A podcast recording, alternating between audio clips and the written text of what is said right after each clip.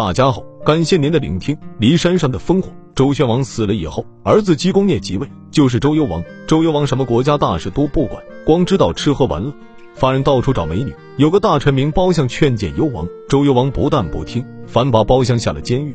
包相在监狱里被关了三年，包家的人千方百计要把包相救出来。他们在乡下买了一个挺漂亮的姑娘，教会她唱歌跳舞，把她打扮起来，献给幽王，替包相赎罪。这个姑娘算是包家人，叫包四。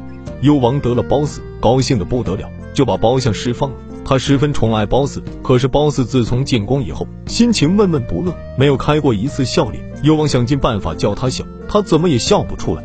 周幽王出了一个赏格，有谁能让王妃娘娘笑一下，就赏他一千两金子。有个马屁鬼叫国师傅，替周幽王想了一个鬼主意。原来周王朝为了防备犬戎的进攻，在骊山在今陕西临潼东南一带造了二十多座烽火台，每隔几里地就是一座。如果犬戎打过来，把守第一道关的兵士就把烽火烧起来，第二道关上的兵士见到烟火也把烽火烧起来，这样一个接一个烧着烽火。附近的诸侯见到了，就会发兵来救。国师傅对周幽王说：“现在天下太平，烽火台长久没有使用了，我想请大王跟娘娘上骊山去玩几天。到了晚上，咱们把烽火点起来，让附近的诸侯见了赶来，上个大当。娘娘见了这许多兵马，扑了个空，保管会笑起来。”周幽王拍着手说：“好极了，就这么办吧。”他们上了骊山，真的在骊山上把烽火点了起来。临近的诸侯得了这个警报，以为犬戎打过来了，赶快带领兵马来救。没想到赶到那儿，连一个犬戎兵的影儿也没有，只听到山上一阵阵奏乐和唱歌的声音，大伙儿都愣了。幽王派人告诉他们说：“辛苦了大家，这儿没什么事，不过是大王和王妃放烟火玩，你们回去吧。”诸侯知道上了当，别了一肚子气回去了。褒姒不知道他们闹的是什么玩意，看见骊山脚下来了好几路兵马，乱哄哄的样子，就问幽王是怎么回事。幽王一五一十告诉了他。褒姒真的笑了一下。幽王见褒姒开了笑脸，就赏给国师傅一千两金子。幽王宠着褒姒，后来干脆把王后和太子废了，立褒姒为王后，立褒姒生的儿子伯服为太子。原来王后的父亲是申国的诸侯，得到这个消息，就连接犬戎进攻镐京。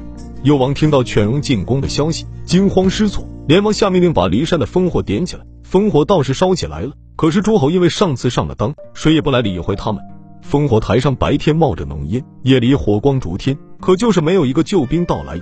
犬戎兵一到，镐京的兵马不多，勉强抵挡了一阵，被犬戎兵打得落花流水。犬戎的人马像潮水一样涌进城来，把周幽王、国师傅和褒姒生的伯父杀了，那个不开笑脸的褒姒也给抢走了。